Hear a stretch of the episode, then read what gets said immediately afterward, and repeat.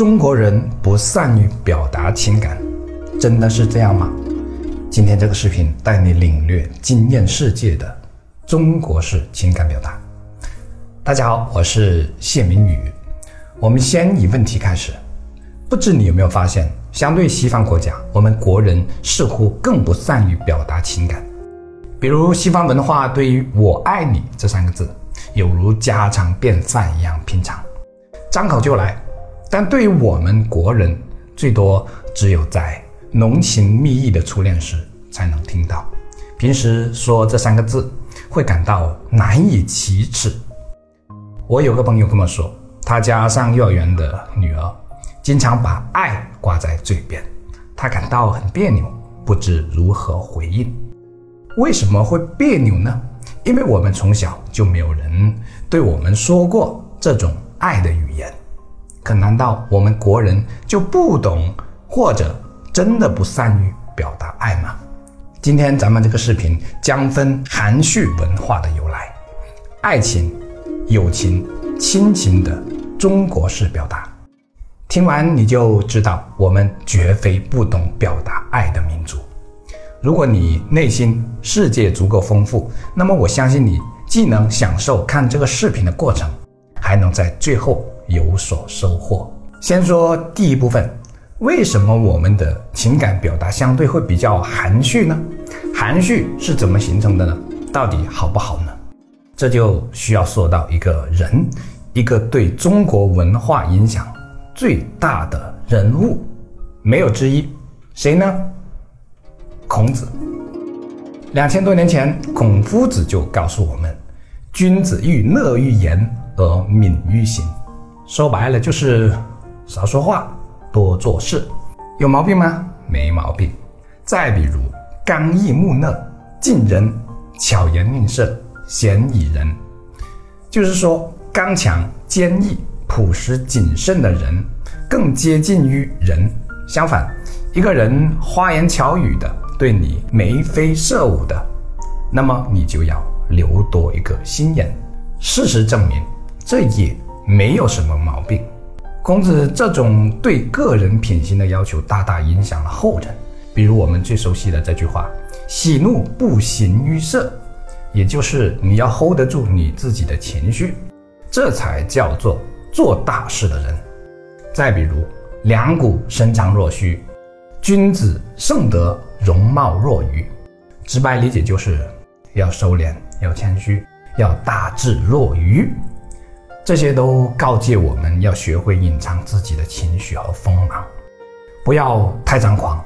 告诉我们内涵更加重要，所以就有了“君子之交淡如水，小人之交甘若醴”的说法。也就是说，君子没有那么多套路，所以看似比较平淡；而小人花花肠子很多，嘴巴很甜。这些都对我们的。整个文化产生了非常普遍和深远的影响，一定程度上也给情感表达画了一个框。比如对爱情，我们更侧重于“身无彩凤双飞翼，心有灵犀一点通”，追求俞伯牙和钟子期那样的知音和默契，追求红颜知己与灵魂伴侣那样的高度。追求别有忧愁暗恨生，此时无声胜有声的意境。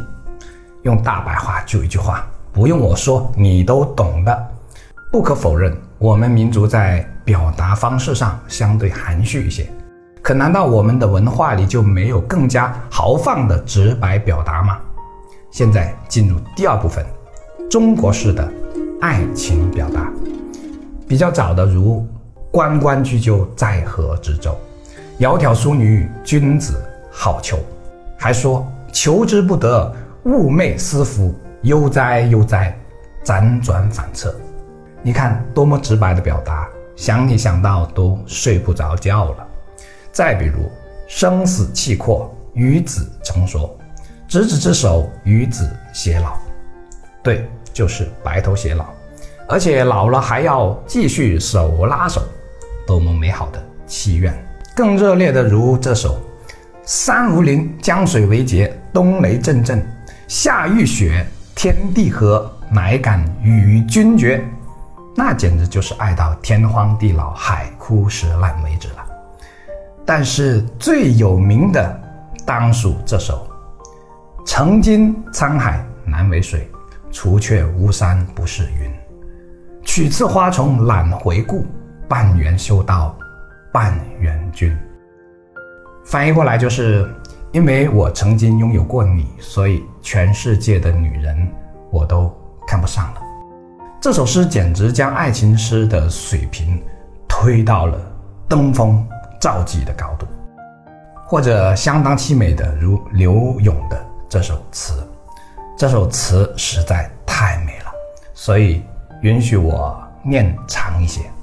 多情自古伤离别，更那堪。冷落清秋节，今宵酒醒何处？杨柳岸，晓风残月。此去经年，应是良辰好景虚设。便纵有千种风情，更与何人说？简直凄美到窒息呀！用大白话就是：只有你懂我，没有你，一切。良辰美景都形同虚设啊！现在我们来到第三部分，中国式的友情表达，比如李白写的这首诗，小学生都会背的。李白乘舟将欲行，忽闻岸上踏歌声。桃花潭水深千尺，不及汪伦送我情。如果这还不够直白，我也不懂何谓直白了。这简直就让现代人误以为李白和汪伦就是好基友。再比如李白的另一首《杨花落尽子规啼》，闻道龙标过五溪，我寄愁心与明月，随君直到夜郎西。你敢相信这是写给友人的吗？没错，这比现代的表达还要直接。人们喜欢李白的其中一个原因，正是因为李白的豪迈直接，毫不掩饰自己内心的情感，或者更古老的，如《诗经》里的“青青子衿，悠悠我心”，一日不见，如三秋兮。这原本是表示对心上人的思念的，后来也可以用来表示对友人的思念，或者对人才的渴望。就算比较温文尔雅的杜甫也写过“故人入我梦，明我长相忆”。你一定知道我想你了，所以你进入了我的梦里。这是杜甫写给李白的。还有一首“浮云终日行，游子久不至。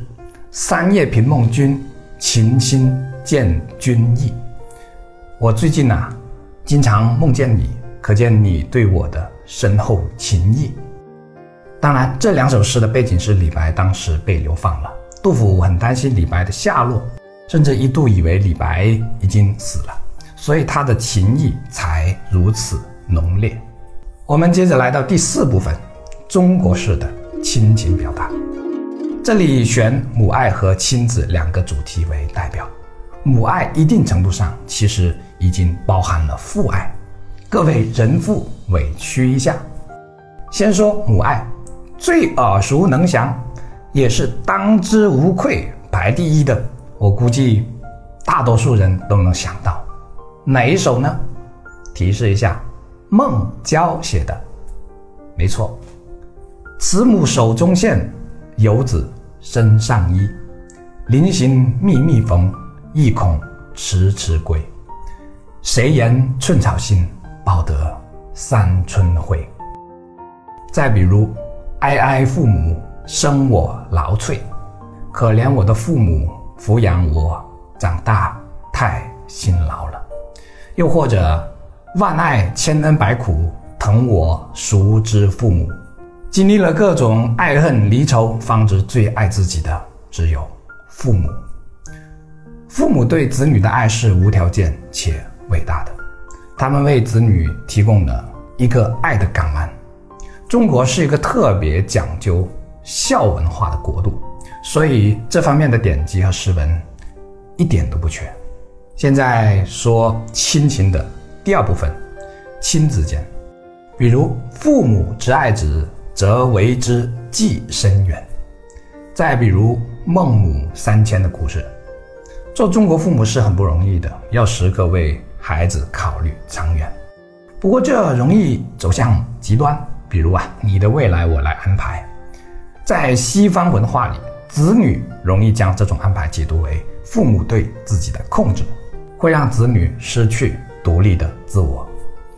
好，我们继续，比如辛弃疾的这首：“大儿锄豆溪东，中儿正直鸡笼。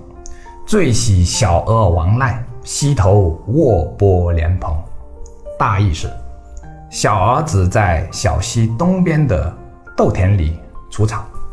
二儿子正忙于编织鸡笼，最令人喜爱的是无赖的小儿子，他正横卧在溪头的草丛里，剥着刚摘下来的莲蓬。这是多么有画面感的美好，对三个儿子的感情和爱怜跃然纸上。更有意思的是苏东坡的这首。人皆养子望聪明，我辈聪明误一生。唯愿孩儿愚且鲁，无灾无难到公卿。用大白话就是健康、快乐、平安就好了，别把太多期望加在孩子身上。我们现在先小结一下，可以说咱们中国人的情感表达方式丝毫不亚于西方文化，而且更加丰富多样，分门别类。但是我们从中也能发现，正因为这种原因，所以我们的情感表达方式更加复杂和含蓄，而且里面引用了很多象征，比如红豆象征相思，三春晖象征母爱，月圆象征团圆的愿望等等。当然，西方文化里也有很多类似的诗歌表达情感。可以这么说，所谓的爱的语言，不是非得包括“爱”这个字的。在咱们这个多元的时代，在这个中西方大融合的时代，我们不应该带着非黑即白的观念去看待，因为没有绝对的对和错，或者说各有各的好与坏。对我而言，我为我们有这样的博大精深的文化感到自豪。我认为这样的文化更有内涵，用我自己的话来说，就是更有嚼劲。这是我们中国文化之所以源远流长的一大原因。我们是现在世界上唯一的一个古国，其他三大古国都不存在了。什么原因？因为我们的文化没有出现断层，我们的根扎得很深很广。每一位炎黄子孙都要担起传承我们自己文化的责任，因为这是你我之所以是华夏民族子孙。最重要的代表和证明。至于西方文化，我们也需要以一种包容的心态去理解、去接纳，因为中国文化里有一句话叫“海纳百川，有容乃大”。对我们还是个包容的民族。好了，创作不易，既然看到这里，就顺便长按点赞支持鼓励一下，谢谢。也欢迎评论区留言，我都会一一查看。我是谢明宇，你心灵上的邻居，下期见，记得关注哦。